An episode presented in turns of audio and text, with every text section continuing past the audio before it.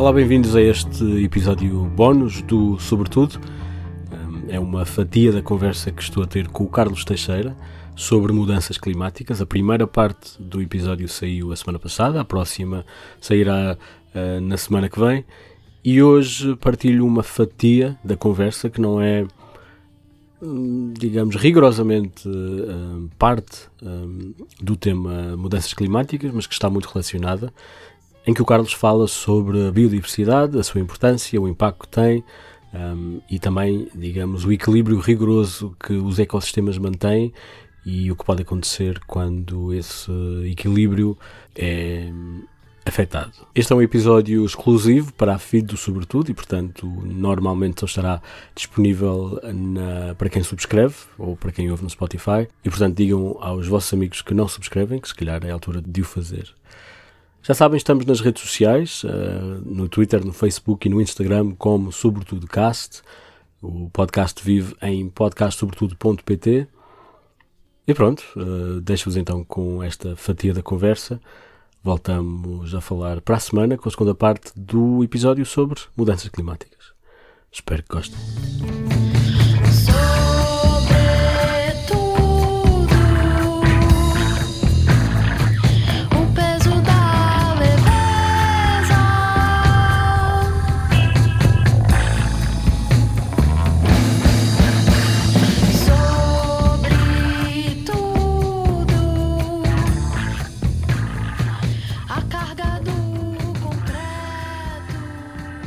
Da biodiversidade eh, não é apenas a extinção das, ou progressiva extinção de espécies, eh, é sobretudo a diminuição drástica das populações. Eh, nos últimos Mas de maneira que isto está relacionado também com esta com a questão do aquecimento global?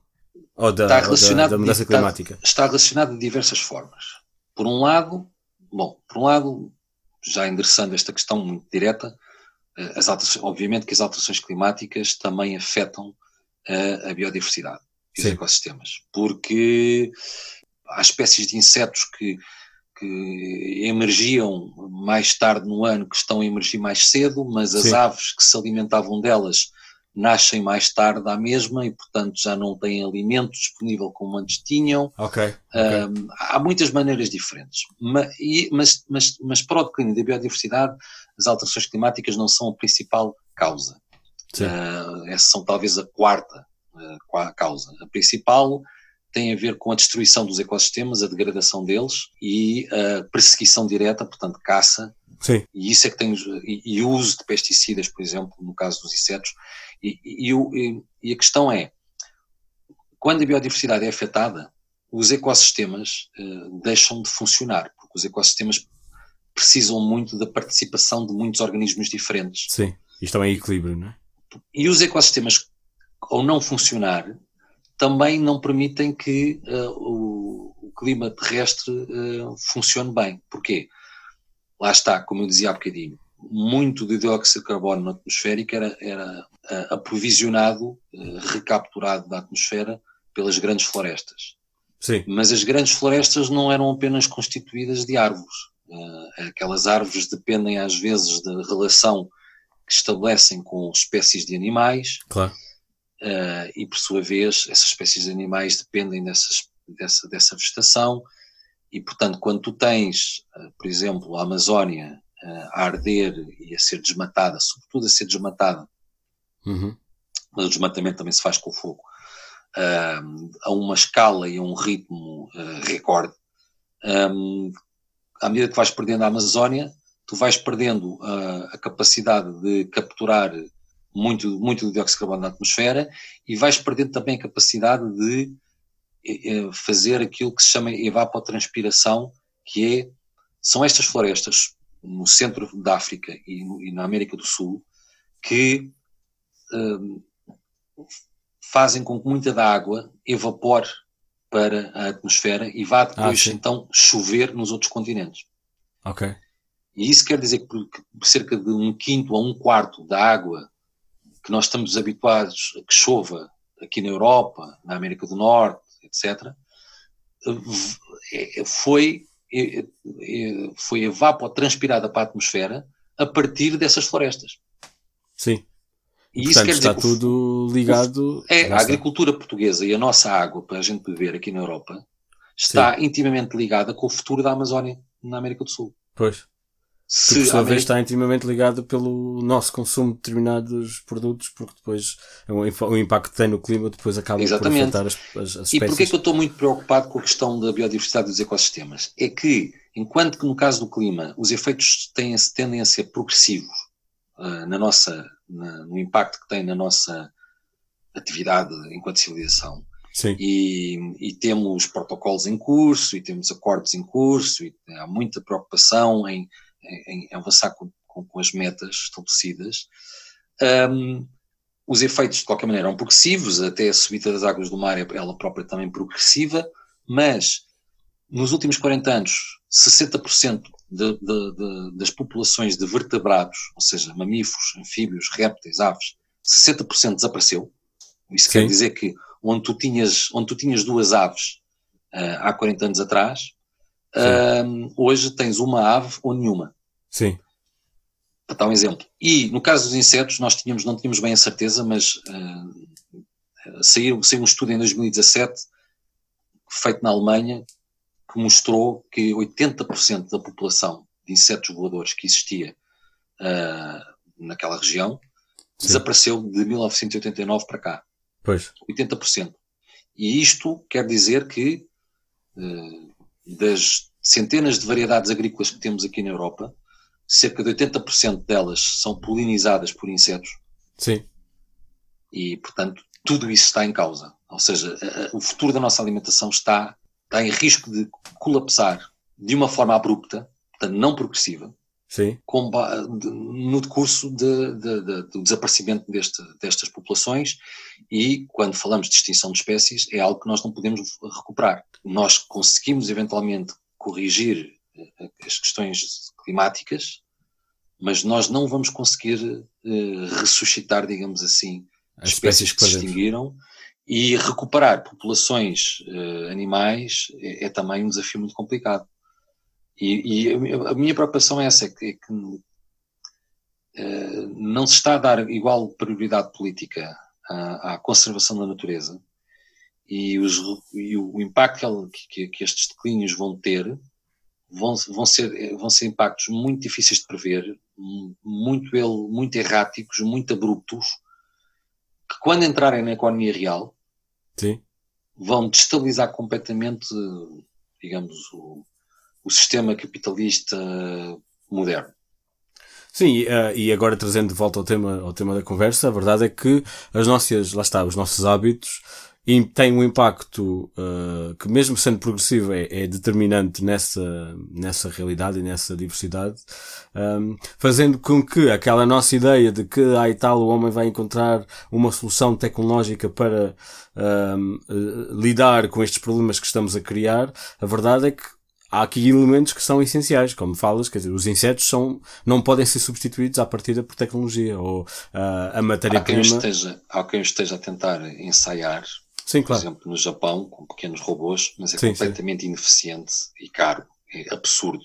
Sim, é, é, é, é um sistema que, que, é completamente, lá está, desenvolvido ao, ao, longo de milhões de anos pela natureza e que nós, Exatamente. até chegarmos ali àquele, àquele equilíbrio perfeito. Sim, sim, e aliás, muitas espécies de, de muitas espécies, espécies agrícolas culturas agrícolas que, a que nós estamos habituados dependem às vezes de uma particular espécie de inseto, pois, exato, exato, uh, ou duas, e não das outras, uh, porque há uma coevolução entre uh, o organismo, aquelas duas ou três espécies de inseto que a polinizam e ela própria, do ponto de vista a uma escala muito fina, muito, muito, muito da fisionomia, quer do inseto, quer da planta. Exato por exemplo, sim. Que não é replicável facilmente. Ou do ciclo não, de vida, ou da. Ou de, exato, mas lá está.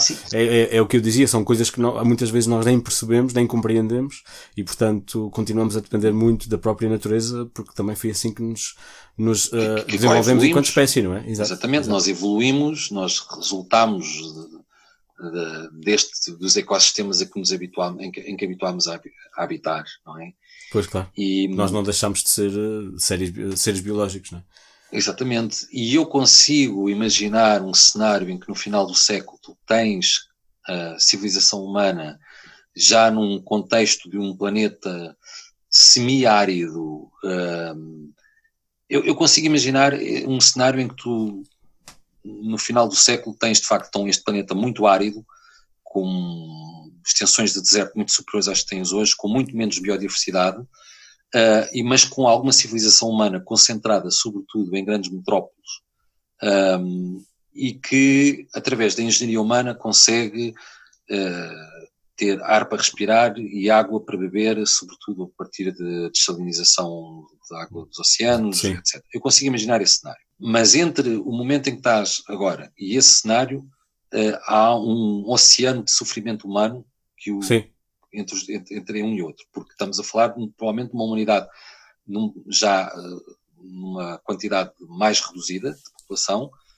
nessas metrópoles e num planeta muito árido. E a questão é, uh, nós queremos, preferimos esse cenário que vai obrigar-nos a entrar a ter conflitos uh, um pouco por todo o mundo, porque, porque na fase de transição vais, vais ter nações, uh, regiões, regiões e nações a entrarem em conflito pelas últimas fontes de água potável, pela, pelos últimos solos férteis, etc. Portanto, cenários de guerra e de grande sofrimento humano e animal, Uh, ou, mas podemos ter outro cenário, podemos ter um cenário em que uh, tentámos, de facto, ao longo deste século, reter, há quem diga que 20% da área terrestre uh, deveria estar protegida para fins de manutenção dos ecossistemas que lá estão. Tentávamos, portanto, manter os, os bons ecossistemas que ainda, que ainda temos, tentávamos reduzir drasticamente as emissões e repor uh, tentar repor para o final do século uh, alguns dos índices, uh, o clima que tínhamos, e chegávamos a esse ponto tentando, inclusive através do desenvolvimento, repor, tentar ter os índices populacionais que são sustentáveis no planeta, mas de uma forma assente no desenvolvimento humano e, na, e no conhecimento e na, e na liberdade de, das pessoas de decidirem as suas vidas, uh, se, de uma forma pacífica e através de acordos. Pois. Um, eu digo sinceramente, este é o cenário pelo qual eu entendo que devemos lutar. Um, sim, mas uh, tanto sim. num como no outro, tu tens, tanto num como no outro, tu vais ter humanos a habitar a Terra. Não tenho dúvida disso. Pois a questão é, é se vamos estar no, no, se vamos estar a viver ou a sobreviver. Essa é que é a grande questão, não é? Eu acho que esses humanos que tu encontravas aqui no primeiro cenário, se tu fosses falar com eles, tu, era, eles também era, era eles estariam a viver, eles, eles não considerariam Sim. que estariam a sobreviver. Sim. Repara, vamos, vamos falar num, num, cenário ainda mais longo. Eu se vier aqui, se eu, vier, se eu visitasse a Terra daqui a 200 ou 300 anos e fosse a uma dessas metrópoles, uh, falar com as pessoas que eu encontrava na rua e lhes perguntasse, uh, tem noção de que há 300 anos atrás existiam estas espécies, esses florestas, gorilas, florestas. Sim. Ele diria, ah, sim, sim, sim, eu lembro de ter aprendido isso na escola. Mas não iria demonstrar qualquer tipo de mágoa ou nostalgia claro, claro. em relação àquilo que ele não conheceu.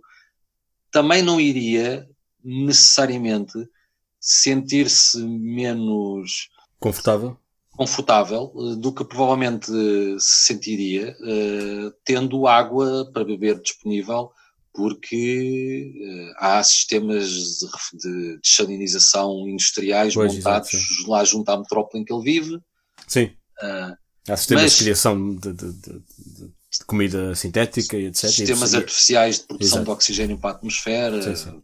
Até, até em última instância, porque já se fala nisso hoje, a fotossíntese artificial, pois. que é recriar aquele processo pelo qual nós, nos, nós vamos utilizar, buscar a energia do sol uh, que as plantas usam Sim. através de máquinas. Um, ok, pois. Já se tenta fazer Particularmente isso. daqui a 300 anos, não é? Agora, o que é que nós perdemos? Eu acho que essa, é um, essa seria uma civilização humana que se esqueceu das suas origens, que se desligou do passado, e eu acho que perdemos muito perdemos, sobretudo, a capacidade de nos conhecermos melhor, que hoje ainda temos ao podermos conviver e aprender com outras espécies, porque eu, eu entendo que nós, quando interagimos e aprendemos a forma como outras espécies de animais existem na Terra, uh, aprendemos muito sobre a nossa evolução e sobre quem somos. E, e uma coisa que o, que o Yuval Harari uh, tem salientado nos livros dele, que é muito importante, que é, afinal, em que espécie é que nós nos queremos transformar e que tipo de sentimentos e de desejos e ambições é que nós queremos que essa espécie em que nos vamos tornar uh, venham, venham a ter. Uh, eu acho que estas são questões que nós hoje temos que nos colocar para Sim. tomarmos as opções, as melhores opções.